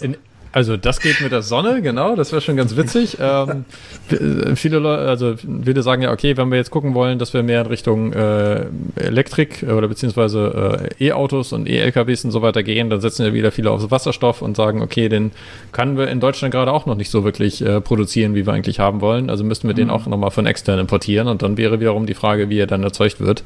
Ähm, also man merkt einfach, man muss sehr viel in größeren Maßstäben denken ähm, und vielleicht äh, auf, also auf deutscher Ebene hilft das ein bisschen weiter.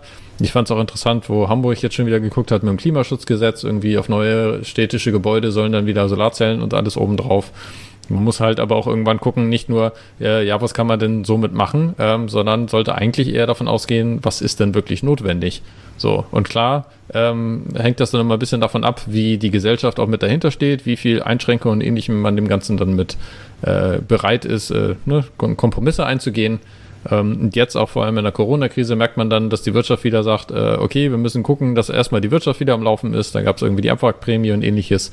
Ähm, die Grüne wetterten eher stark dagegen, ähm, haben wir auch nochmal einen interessanten Artikel zu und sagen halt einfach, okay, wenn wir wissen, dass wir jetzt stark investieren müssen, dann können wir doch gleich gucken, dass das zukunftsträchtig ist und wir dementsprechend da wieder eine, in die richtigen Bereiche investieren. Und auch die Bundesregierung mit ihrem Investitionspaket geht an einigen Stellen in die richtige Richtung. Ähm, könnte man, man kann immer noch ein bisschen drüber diskutieren. Ähm, aber wir haben ja schon gesagt, wie das Ganze eigentlich dann auch von gesellschaftlichen Zurückhalt ähm, oder von, Unterstützung mit abhängt. Ähm, und zum Thema Gesellschaft äh, übergebe ich einfach nochmal an Lukas. Ja, also ganz kurz dazu noch, äh, was, was Investitionen angeht. Nichts schlägt äh, grundlegende Infrastruktur. Wir sehen es am Strom. Äh, unsere Netze sind für erneuerbare Energien noch nicht ganz bereit, zumindest was, was die komplette Adaption angeht. Ja, auch mit dezentraler Energie. Weil man halt da geschlafen hat. Und genauso ist es eigentlich auch, wenn man jetzt sagt, wir, wir bauen den individuellen Verkehr weiter aus. Das, das geht in die falsche Richtung. Das ist keine wirkliche Infrastruktur, die, die, ja, es ist eigentlich noch nicht mal wirklich Infrastruktur, weil sie nicht für jeden erhältlich ist und nicht für alle äh, einen gewissen Wert hat. Und, und man merkt das, heißt, einfach, Internet wird nicht ausgebaut, irgendwie, jetzt wollen sie Ja, es ausbauen. wird überall, wird Strom an den Basics gespart und an den immer nur Extras drauf, immer nur Fluff und immer nur äh Deutsche Bahn und so, es fehlt einfach an Infrastruktur an allen Ecken und Enden. Ja. Gut, das waren jetzt, ich glaube, ich glaube, die, die Aussichten für, für das Erreichen oder das Nicht-Erreichen der Tipping Points, die, die stehen so, ja, geht so ähm, kann man sich auf jeden Fall schon mal ein bisschen drüber ärgern, äh, wenn, man, wenn man sich dessen so ein bisschen bewusst ist und sieht, wohin es geht. Äh, und vor allem, wenn man jetzt, wenn man sieht, dass die Wirtschaft wieder angekurbelt werden muss, äh, um, um später den Klima, Klimaschutz wieder aufzugreifen, da kann man eigentlich nur eigentlich nur weinen. Ähm, ich habe mich mit einer Studie, einer Soziologiestudie der, äh, des Potsdamer Instituts für Klimafolgenforschung befasst. Genau. Äh, da geht es um gesellschaftliche Tipping Points in Bezug auf Klimawandel. Also sagen wir mal, äh, das wird nichts. Wir, wir, wir, wir, wir reißen ein paar von den Tipping Points. Ähm, dann kann man aber damit ein bisschen Hoffnung äh, bewahren, äh, indem man sich anschaut, dass sowas auch gesellschaftlich äh, ganz schnell umschwenken kann und diese krassen Maßnahmen, die wir brauchen, äh, durch gesellschaftliche Kipppunkte erreicht werden können. Also Fridays for Future hat da ja viel. Beispielsweise Fridays for Future. Ja. Äh, die dann sehr guten Anfang gemacht haben und hoffentlich nicht nachlassen. Äh, aber auch andere Bewegungen, die, äh, die jetzt auch in der Krise ähm, ja, hartnäckig geblieben sind oder versucht haben, hartnäckig zu bleiben. Mhm. Das heißt, die, die, die, die, die Zeit für inkrementelle und ähm, ja, sagen wir mal, langsame äh, Umbau der Gesellschaft oder der unserer Wirtschaft und Systeme, damit hätten wir sehr konsequent 1990 anfangen müssen. Die Zeit dafür ist jetzt wirklich vorbei. 30 Jahre später sind wir sind jetzt an dem Zeitpunkt angelangt, wo radikale Maßnahmen äh, kommen müssen. Ähm, und die Hoffnung besteht hier, dass wenn die Gesellschaft einen solchen Tipping Point erreicht und ein Umdenken stattfindet, äh, dieser Effekt sich in Wirtschaft und ja, in der Gesellschaft selbst verstärkt, selbst verstärkt fort, fortbreiten kann. Äh, die funktionieren nämlich sehr ähnlich wie äh, klimatologische oder funktionieren sehr ähnlich wie klimatische äh, Tipping Points, indem dass sie, dass sich ein Druck unter einer Oberfläche aufbaut. Das ist aber nicht direkt sichtbar, es bilden sich dann kleine Risse in dieser Oberfläche und bestimmte Schlüsselelemente oder bestimmte Schlüsselmomente oder äh, Reformen oder ja, Dinge, un unvorhersehbare Events äh, bringen das Ganze dann zum Kippen und äh, das Ding läuft von selbst. Äh, und das war ja zu Zeiten äh, bei Friday for Future tatsächlich so, das konnte man fühlen, dass, dass, das ein, dass das Ding ins Rollen gekommen ist und zwar ganz groß. Man hat das ja dann auch mit dem Eintreffen des Klimapakets, wenn man das so nennen will, äh, gemerkt, dass, dass, dass das schon einen Effekt hatte, der sich auch in, den, in die kritischsten Bereiche äh, fortgeführt hat äh, mhm. der Gesellschaft. Also Leute, die das anfangs ganz stark kritisiert haben, haben dann, zumindest wie ich das gemerkt habe, auch angefangen, äh, sich selbst zu hinterfragen. Jetzt gibt es ja, einige. Auch schön, wenn die Politik dann irgendwann kommt und sagt irgendwie, okay, ja, wir sollen zwar auf Wirtschaft achten, aber die Haltung der Schöpfung ist ja auch ein äh, sehr christliches, äh, wichtiges äh, Faktum dann äh, merkt man, dass sich da auf jeden Fall schon einiges bewegt hat, auch in Bayern. Ja, genau. Also der Druck der Öffentlichkeit, der durch viele Individuen, die die Schnauze voll hatten, entstanden ist. Und mit man der Beihilfe einiger, einiger prominenterer. Man kann ja, wenn man will, tatsächlich christlich ähm, für ein Halter-Ökosystem argumentieren. Und das ist ja, glaube ich, auch der Grund, warum Greenpeace von der CDU-Zentrale das C geklaut hat. Weil sie meinen, die CDU äh, steht da nicht genug hinter. Hm. Ist jetzt nicht meine bevorzugte Argumentation. Ich bin mehr so ein Fakten- und Logik-Typ, aber wenn man will. Ain't stupid if it works. Das war auf jeden Fall ein guter, Im Fall auch eher logisch, aber okay. Ich glaube, der, der, Effekt war größer, dass die Grünen irgendwie in Bayern den versucht oder fast den, den Rang abgelaufen haben. Ja, ich meine, es war auch, also für mich zumindest war es auch ein ermutigender Faktor. Also es ist auch schön mal zu sehen, dass denen mal was ausgewischt wird und das kann einen dann auch darin bestärken, äh, wieder aktiver zu werden. Das sollte man, glaube ich, nicht unterschätzen. Wir wollen ja hier nicht chemisch sein. Ja. Genau. Ähm, gut, das waren jetzt, das ist jetzt der, das waren jetzt die Basic, Basics zu, zu dem, was man damit erreichen möchte, hypothetisch. Es gibt einige Voraussetzungen für gesellschaftliche Kipppunkte im, Klimat, im klimatischen äh, oder bei, bei Klimafragen. Es gibt einige Voraussetzungen für gesellschaftliche Kipppunkte, was das Klima angeht. Äh, oder um ein Umdenken äh, zu erreichen. Und da wurden, dafür wurden sechs Punkte äh, aufgefasst oder dafür wurden sechs Punkte gestellt, äh, die dafür nötig sind. Und zwar zum einen der Investitionsstopp in fossil, fossile Energiegewinnung, das heißt Kohle, Gas, Öl, alles Stopp. Keine Investitionen mehr, keine neuen Investitionen mehr.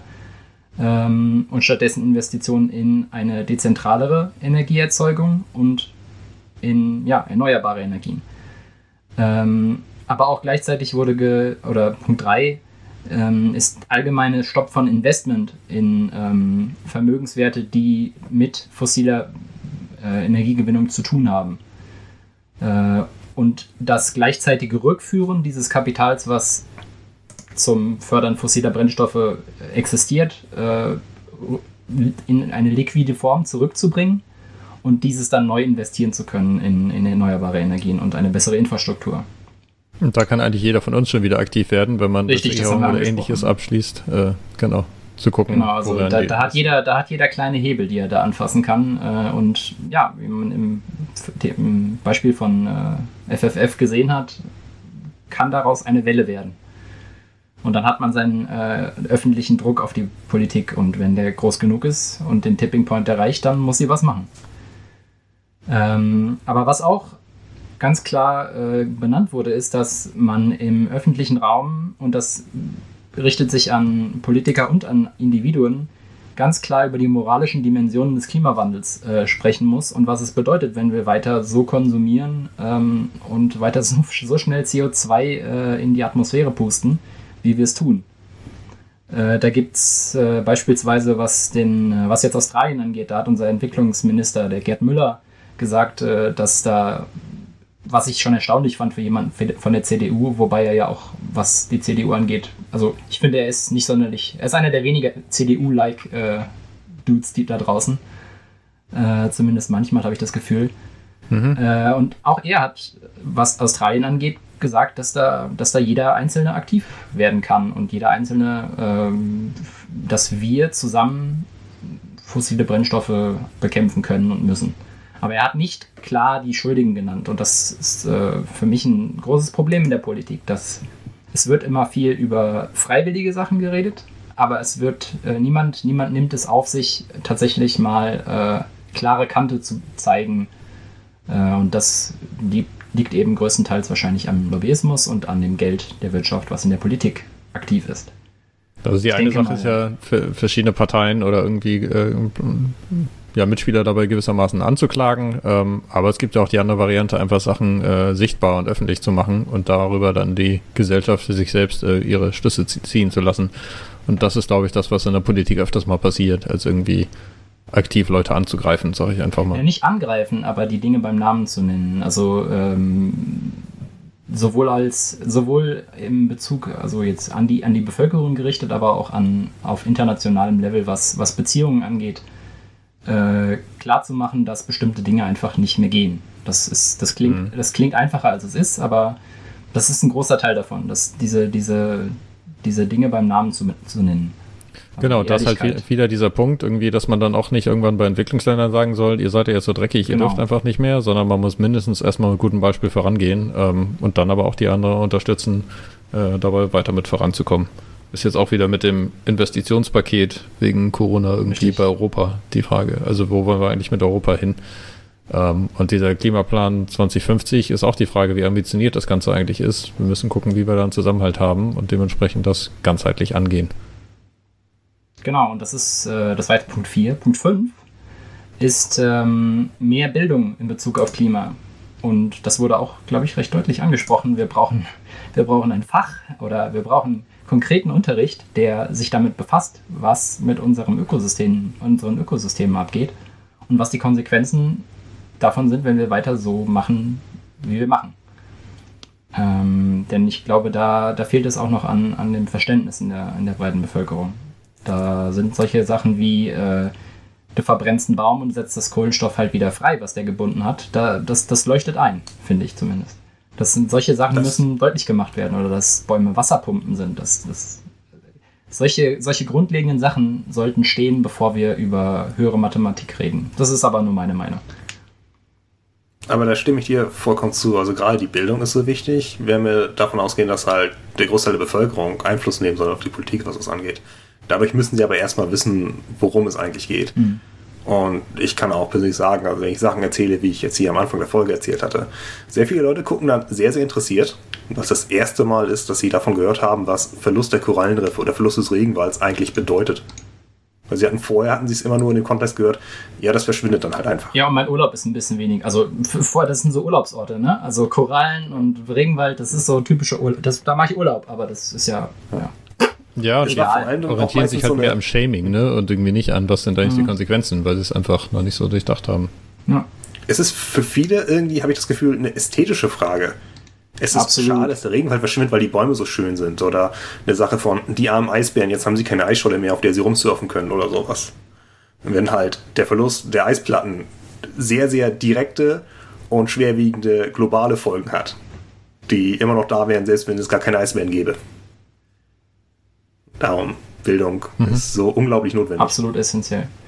Äh, und der letzte Punkt und meiner Meinung nach, der wahrscheinlich, ja, der, der, der das Problem, ich, äh, vielleicht, vielleicht bin ich da auch ein bisschen biased, aber der das Problem am ehesten an der Wurzel anpackt, ist, dass der transparente Umgang mit Lobbyismus und mit den Daten, die die Regierung hat oder die Regierungen haben. Also ein tra transparenter Umgang zwischen Regierung und Bevölkerung. Das ist wirklich Ehrlich, Ehrlichkeit. Denn vor allem was Lobbyismus angeht, kann man ähm, beispielsweise auf den Bauernverband, da war jetzt vor kurzem wieder ein Artikel, äh, sehr schön feststellen, dass die Finger da deutlich tiefer drin sind, äh, Innuendo, äh, als, als, als die meisten denken. Und das wahrscheinlich durch das Offenlegen von solchen Geschehnissen und von solchen Zahlen, ich meine, Abgeordnetenwatch hat jetzt auf, offengelegt, dass in Berlin auf einen Abgeordneten was acht Lobbyisten kommen und dass die äh, direkten Zugang zu den Liegenschaften der Politiker haben. Also diese, muss man sich vorstellen, die haben einfach so beim Abendessen, so beim Tagesschau gucken, sitzen einfach acht, acht Lobbyisten daneben, die die so fragen, ja, wie wäre das denn so mit ein bisschen, hier ein bisschen weniger Steuer auf Bier und all solche Sachen. Also wenn man, wenn man das offenlegen würde und da ehrlicher mit umgeht und vielleicht Vereine fördert wie Abgeordnetenwatch, dann hätte das einen extremen Faktor auf das allgemeine Bewusstsein in der Bevölkerung, was, was, das, was, was eben Unternehmen angeht in der Politik. Der Bezug Ach, Lobbyisten pro Politiker ist ja so ein bisschen, also bei Herr der Ringe, der Theoden, der König von den Reitern, mit dem Griemer Schlangenzunge daneben, nur acht Griemer Schlangenzunge statt ein Griemer Schlangenzunge. Ja, das und die sehen nicht so scheiße aus. Das heißt, sie sind schwerer zu spotten. Ja, stimmt auch. Weil, ja, wäre wär schön, wenn die alle so verfilzte, so schwarze Haare hätten und so eine komische schwarze Robe und immer so, so gehen würden wie so ein Quasimodo. Ja, aber man wegen sagen, ah, da ist der, da ist der Lobbyist, dem glaube ich mal nicht. Aber um ja. etwas tiefer in diese schwarzen Löcher reinzugucken, gibt es ja irgendwie zumindest solche Sachen wie äh, äh, Frag den Staat oder irgendwann haben die auch gemerkt, ne, wenn man da einen Schritt weiter gehen muss, gibt es auch Verklagt den Staat mhm. äh, von Arne Semsrott. Das finde ich dabei auch sehr interessant. Also das ist schon mal ein Richt, äh, Schritt in Richtung mehr Transparenz. Es gibt auch verschiedene Bundesländer, die mittlerweile ein Transparenzgesetz haben. Interessanter Nebeneffekt ist, dass die ganzen Behörden dann auch sagen, äh, ja, was wir, da wo wir länger äh, bisher ewigen Zugang gebraucht hätten oder ewig lange, um den Zugang zu kriegen, äh, können wir mittlerweile als Behörde sogar auch schneller arbeiten, ähm, weil die Dinger sowieso dann öffentlich auf der Webseite stehen. Ähm, das ist halt der, die Grundvoraussetzung für eine demokratische eigene Meinungsbildung, die dann auch äh, auf Fakten und weniger auf Meinungen und äh, vielleicht auch Lobbyismus basieren kann. Genau, denn die politische Stimme überhaupt erstmal überhaupt erstmal wieder den, oder was heißt wieder, den, der politischen Stimme jedes Einzelnen mehr, mehr Kraft geben durch mehr Kontrolle von Lobbyismus und von ja, ja dafür braucht man halt auch informierte Bevölkerung, ne? Aber ja. Äh, ich bin eben schon ein bisschen darauf eingegangen, äh, was das denn Punkt 1 und 2 angeht. Ähm, also es soll wird, äh, wird allgemein dazu geraten, äh, oder nein, es ist notwendig, dass vorhandenes Kap fossiles Kapital äh, in liquide Form zurückgebracht wird und neu äh, einge, äh, neu, neu äh, investiert wird und neu investiert werden kann. Ähm, es wird aber auch gesagt, dass Banken ganz, ganz äh, spezifisch davor warnen sollen, äh, also dem, dem Verbraucher ganz spezifisch davon abraten sollen, in solche Sachen zu investieren. Äh, und ich habe gemerkt, dass bei Paketen diverser Banken äh, eben solche, solche Fonds immer noch drin sind, solche äh, Arten zu investieren, äh, häufig noch auf nicht nachhaltige oder größtenteils noch auf nicht nachhaltige äh, Bereiche gehen. Genau, das Interessante ist dabei ja, dass äh, viele Investoren auch irgendwie gucken, was sind die Risiken, die wir in Zukunft haben. Und die eine Sache ist, wie sich das Ganze auf die Natur auswirkt. Ähm, aber die andere Sache ist, ähm, wie das Ganze sich auf die Gesellschaft auswirkt. Denn sie wissen, dass wenn die Gesellschaft irgendwann dagegen ist, haben sie da auf einmal Sachen, ähm, ne, Kohlekraftwerke gebaut, die sie auf jeden Fall gar nicht mehr benutzen können. Und Entschädigung von der Regierung ist dann die eine Frage, ob sowas kommt. Aber eigentlich wissen sie dann, sie sitzen auf schlechte Investitionen. Und dementsprechend geht es darum, was die Bevölkerung auch mit sagt, ähm, ob die Investoren sagen, da rein können wir mhm. investieren mhm. oder haben wir nachher äh, auch politisch oder damit dann auch wieder eine finanzielle finanzielles Risiko, so dass es sich nicht mehr lohnt für die. Und da wollen wir hm. eigentlich hin. Ja, also diese Wechselwirkung äh, zu schaffen und auch gleichzeitig äh, dazu, zu, also da, dazu hinzukommen, dass klimafreundlichere äh, Energiegewinnung wirtschaftlicher ist. Und das kann nur, nur passieren, wenn diese, diese, ja, diese Punkte angenommen werden und umgesetzt werden. Ähm, wir müssen aber auch und das ist, bezieht sich jetzt auf die, ja, den moralischen Teil, den gesellschaftlichen Teil, wie wir miteinander reden äh, und was wir kommunizieren, dass Klimaschutz zu einer gesellschaftlichen Norm werden muss. Es sollte nicht ein, ein Extra sein und ein, ähm, ach, der Öko, der will ja nur, will ja immer nur Natur, die Natur schützen. diese romantische Auffassung, die muss weg. Und wir müssen mehr verstehen, dass, dass Natur an sich kein Kapital erstmal ist oder sein sollte, sondern dass der, die Natur als, als großes Ganzes äh, eine, eine Lebensvoraussetzung für uns ist und noch sehr lange sein wird. Äh, ja, ausgenommen, vielleicht wir werden äh, übermäßig schnell digital und brauchen den ganzen, das ganze Gesöcks nicht mehr. Du meinst, wenn wir uns, äh, also wenn wir unser Bewusstsein in die Matrix hochladen, genau. dann brauchen wir die Natur ja. nicht mehr. Dann brauchen wir nur. Also quasi wieder die Innovation, die wir, die wir brauchen. Genau, das, das, das wird die Innovation werden. Wir machen das wie in Matrix, wir verdunkeln den Himmel, äh, alles verreckt und die Roboter killen uns. Ja, das heißt. Aber wir hätten es dann auch verdient. Das sowieso. Ähm, aber das bedeutet, eigentlich ist hier nicht die Wissenschaft äh, am Drücker oder besser gesagt gefragt. Ähm, und das ist ja auch ein bisschen der, der, der essentielle Teil unsere, unseres Podcasts, äh, dass eine grundlegende Verhaltensänderung eines jeden nötig ist.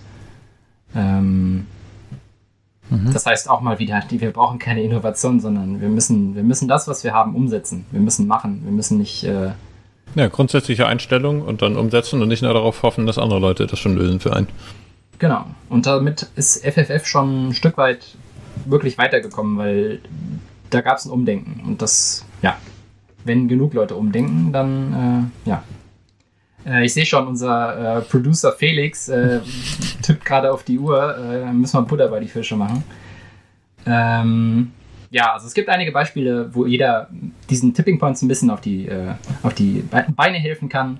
Und das wäre zum Beispiel durch Boykott von Firmen wie Tönnies oder die Zulieferanten von Supermärkten, äh, die letzten Endes diejenigen sind, die für euch als Konsument in Brasilien den, den, den brasilianischen Regenwald roden. Äh, 8% der EU-Exporte aus Brasilien, was Rindfleisch angeht, gehen nach Deutschland. So, da könnte jetzt jeder hingehen und sagen, ich hätte gerne das nicht mehr und verhindert damit, dass dieser Wald gerodet wird, dass Futterflächen geschaffen werden und dass, ja, dass Brandrodung betrieben wird. Denn das ist nicht der brasilianische Regenwald, sondern eigentlich sind, ist das unserer. Eigentlich sind wir die Reichen der Welt und wir sind die Leute, die eigentlich bestimmen, was denn damit passieren soll. Ja, da sind auch noch andere Teile der Welt dabei, aber da kann man auf den Ripple-Effekt hoffen. Und wir benutzen den Neokolonialismus zu was Gutem. Genau. Naja, naja, es gibt dann wieder diese Handelsabkommen irgendwie, die dann eigentlich aus Lateinamerika das nochmal günstiger machen sollen. Also es ist eher potenziell zu erwarten, dass diese 7, 8, 7 bis 8 Prozent nochmal ansteigen, wenn ja. wir da nicht aktiv was machen. Ja. Also, Aber da haben wir natürlich einen Druckhebel, also ein Druckmittel und einen Hebel. Absolut. Also da, wir, es bringt immer mehr zu sagen, wir, wir lassen etwas sein, als dass wir versuchen, es mit irgendwelchen äh, Maßnahmen äh, zu verändern oder in andere, andere Form zu bringen, weil am Ende wird Dumping Dumpinglöhne und äh, Arbeitsbedingungen werden, die können immer angepasst werden, um das Ganze noch günstiger zu machen. Also das ist eine Spirale, die können wir nicht bekämpfen. Äh, in Bezug auf Australien kann man ganz klar sagen, Siemens, hey, das ist scheiße, hört mal auf, äh, hier den Kohle, Kohlebaggern äh, neue Geräte zu bauen. Äh, da, fahr, da, fahren jetzt die Kohlesch Kohleschiffe von Australien durchs Great Barrier Reef nach Indien. Da, ja, das hat man jetzt keinen direkten Hebel zu, aber man kann trotzdem drüber reden und klare Kante zeigen. Ein ganz großes Thema, womit ich mich momentan befasse, ist aber auch der illegale Fischfang. Äh, ich, glaube, ich glaube, das lassen wir am besten jetzt hier sein, weil das ist ein Thema, äh, da kann man auch eine ganze Folge für, für, äh, für mitfüllen.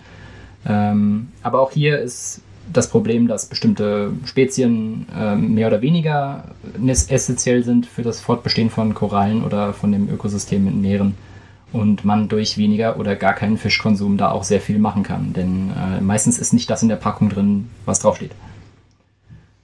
Ja, jetzt haben wir aber noch ein bisschen Unterhaltung für euch. Äh, Blitzrunde! Oder was auch immer. unsere, unsere Einblender. Genau. So Jingle. Einblender oder Rheinländer? äh, Einblender.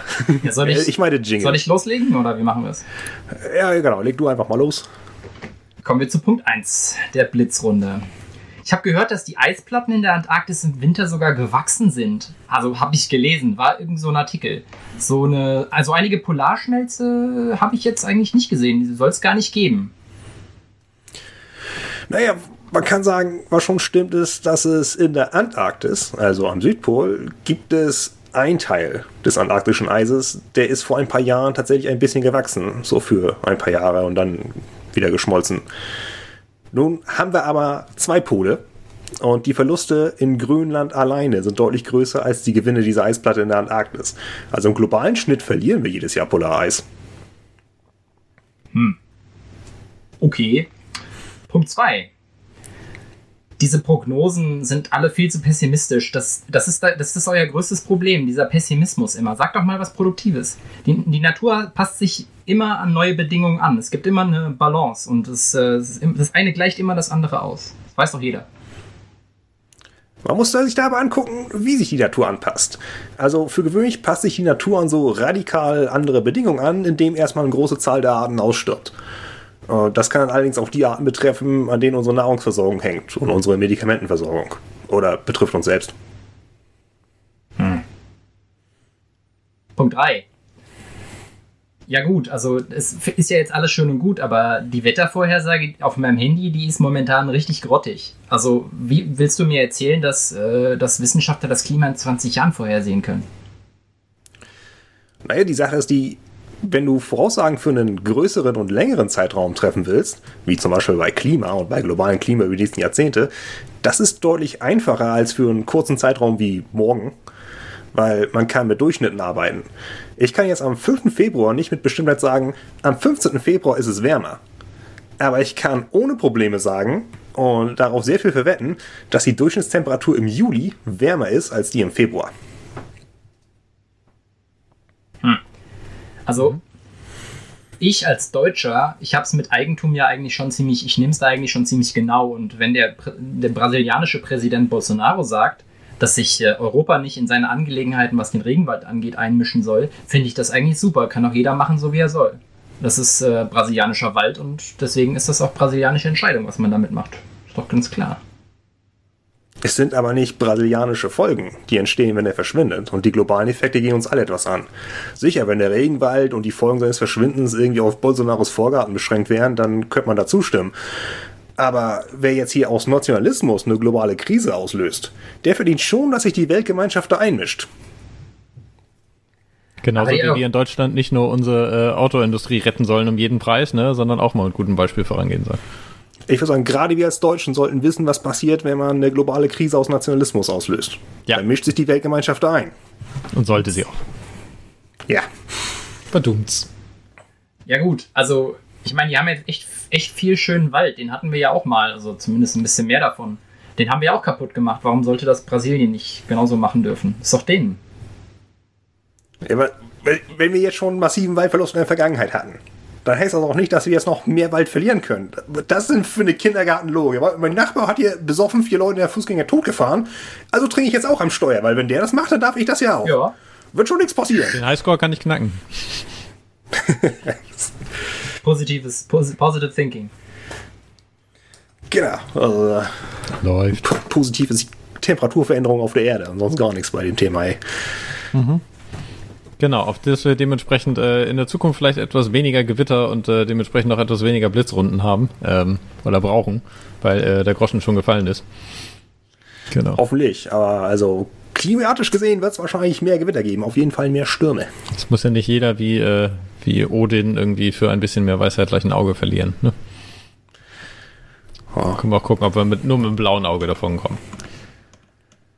Ja, genau. Also äh, ein, ein blaues Auge wäre Wer so die, die, äh, die positivste Schätzung, die optimistische Schätzung ist, wir kommen mit dem globalen Äquivalent von dem blauen Auge davon. Mhm. Genau. Also massiver Artenverlust ist trotzdem dabei, aber nicht kompletter Verlust vom Regenwald und Korallenriff. Genau, ansonsten gibt es natürlich irgendwie die Frage, wieder bei Tipping Points, ne, viele kleine Dinger führen irgendwann dazu, dass äh, sich etwas äh, irgendwann massiv bewegt. Ähm, dann ist auch wieder die Frage, was können wir da selbst eigentlich bei tun? Ähm, also Stromanbieter wechseln hatten wir irgendwie schon nochmal mit äh, erwähnt. Das ist einfach ein großer Punkt. Äh, also kleiner Schritt mit großer Wirkung. Ähm, ansonsten kann man natürlich aber auch gucken, in Bewerbungsgesprächen nachfragen, wie die Firma das eigentlich mit handhabt. Das heißt nicht zwingend, dass man damit drauf beharren muss, aber einfach, wenn die irgendwie sehen, oh, da ist äh, jemand, das ist irgendwie ein Faktor, der für die Leute mit interessant ist, dann äh, werden die vielleicht auch ein bisschen dabei sensibler. Ähm, ansonsten Reinigungsmittel kaufen, kann man auch gucken, dass man vielleicht nicht gleich irgendwie die Chemiekeulen und sowas kauft. Ja, ähm, oder, oder, oder recycelte. Ich meine, da gibt es ja diese Marke mit dem grünen Reptil, äh, der grünen Am Amphibie drauf, äh, die das äh, schon sehr umweltfreundlich angehen. Die haben ja auch Preise gewonnen. Also die gibt es, die Alternativen. Mhm. Genau, und ansonsten haben wir halt, wie gesagt, gesellschaftliche Bewegung, ne? einfach irgendwie bei Klimademos, äh, in welcher Form auch immer, einfach zeigen, dass es äh, von, von grundsätzlich äh, von Interesse ist und nicht einfach nur egal ist. Dasein ist meistens schon ein sehr, sehr guter Anfang. Genau.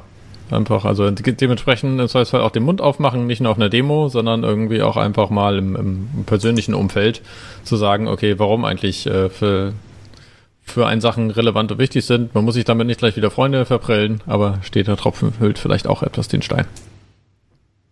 Ansonsten ist die Frage, äh, Zug statt Flieger, wie ganze, äh, wie extrem will man das Ganze mit aussehen? Also ähm, auch bei meiner Mutter geht jetzt auch schon wieder die Frage um, okay, Barcelona würden wir auch gerne öfters hin, aber ähm, kann man auch mal gucken, ob man da entweder, äh, na, mit dem Bus ist es vielleicht eine andere Frage, aber mit dem TGW irgendwie. In Frankreich haben die, glaube ich, eine etwas schnellere Zugverbindung. Wir theoretisch in Deutschland ja auch manchmal. Ähm, Gibt es einfach ein paar andere Dinger. Ähm, ich glaube, zwischen Salzburg und Sylt haben sie jetzt auch gerade wieder Nachtzucht eingerichtet. Also es gibt sehr viel mehr Möglichkeiten, äh, einfach mal einen Flieger stehen zu lassen. Ähm, und dann vielleicht auch einfach mal die, also als letztes Mal aus Norwegen zurückgefahren bin, habe ich gemerkt, was es eigentlich für eine schöne Landschaft ist, die mir da auf dem Weg die ganze Zeit begegnet. Entschleunigen. Genau, also äh, Zugflieger ist die eine Sache. Ansonsten, ich habe demnächst jetzt ein bisschen mehr Urlaub. Überlegte auch gerade, äh, wie will ich jetzt selbst eigentlich irgendwie mitreisen, wenn ich mal vier Wochen Zeit habe und habe mir gedacht, ich fange vielleicht einfach mal an, mit dem Fahrrad durch die Republik zu fahren. Ähm, cool. mu muss ja nicht jeder gleich irgendwie, äh, ich sag jetzt mal, na, ob es die extreme Variante ist, glaube ich nicht, aber es gibt auch so ein paar Dinger, die dann sogar wieder aus Bambus sind. Ähm, ist auf jeden Fall ein bisschen leichter im Zweifelsfall irgendwie in, ins höhere Stockwerk hochzukriegen, wenn das Ding etwas teurer ist. Aber ähm, genau, da verbrennt man selbst dann auch ein bisschen äh, Kalorien und ich glaube, der CO2, äh, die Produktion ist im Vergleich etwas äh, dem anderen vorzuziehen. Genau. Ähm, ansonsten persönlich, äh, ihr habt glaube ich auch noch ein paar andere Beispiele mitgesammelt, ne? Ja, also was man natürlich ähm, auch machen kann, ist weniger tierische Lebensmittel konsumieren. Das ist halt, also die Landwirtschaft ist ein ziemlich äh, starker Produzent von Klimagasen, gerade in Deutschland. Und die tierische Landwirtschaft ist da viel schlimmer als die pflanzliche, also pflanzenbasierte Landwirtschaft. Haben wir auch eine eigene Folge zu. Um, ähm, was man jetzt direkt für das Korallen, also für die Korallenriffe tun kann, es gibt diverse so Erhaltungs- und Wiederherstellungsprojekte von Korallenriffen. Die bauen künstliche Riffe in Gewässern auf, das noch ein bisschen kälter ist und also pflanzen die Korallen um, im Grunde genommen um dort das Ökosystem zu erhalten, ein bisschen umzusiedeln. Ist jetzt natürlich so ein bisschen äh, Flickschusterei, was es angeht, aber könnte gerade so den Aus ähm, gerade so den Unterschied machen. Geht an die Symptome, ne? Nicht an die Ursache. Ja, genau. Es ist jetzt keine Ursachenbekämpfung, aber weißt du, wenn man 42 Grad Fieber hat, dann kommt ein ähm, Symptombekämpfung plötzlich viel, viel besser vor. Ist ein Badenwickel auch mal okay, ja. Genau, wenn man bedenkt, wie wichtig Korallenriffe sind. Ähm, kann man, kann man das schon unterstützen, wenn man möchte. Äh, jetzt hier was für die direkte Ursachenbekämpfung. Äh, für Leute, die jetzt in so einer entsprechenden Region leben, wo das Sinn macht, wie zum Beispiel Schleswig-Holstein auf dem Land. Äh, Energieversorgung ist ähm, sehr stark Kommunalpolitik. Und gerade Windkraftanlagen sind Kommunalpolitik oder Lokalpolitik. Da kann man aktiv sein. Ansonsten sind da nämlich nur diese, ähm, man kennt sie bestimmt aus irgendwelchen Nachrichtensendungen, diese verbitterten alten Leute, die sagen, wir wollen keine Verspargelung unserer Landschaft und dann äh, sagen, das sei, das sei ganz, ganz schlimm für die Natur dass dort Windräder stehen. Während natürlich ein Kohlekraftwerk komplett harmlos ist. Und Kollaps der Ökosysteme, das macht der Natur ja anscheinend auch nichts oder was. Also da kann man tatsächlich persönlich gegenhalten und persönlich eingreifen. Und jetzt, wo es auch mehr so danach aussieht, als sollten die Kommunen beteiligt werden an den Gewinnen der Stromerzeugung, wenn in der Nähe ein, ein Windkraftrad steht, gibt es Doppelgründe, das zu tun. Genau, und wer das Ganze äh, einfach mal so ein Level-Up haben möchte von der Herausforderung, kann das Ganze auch mal in Bayern probieren.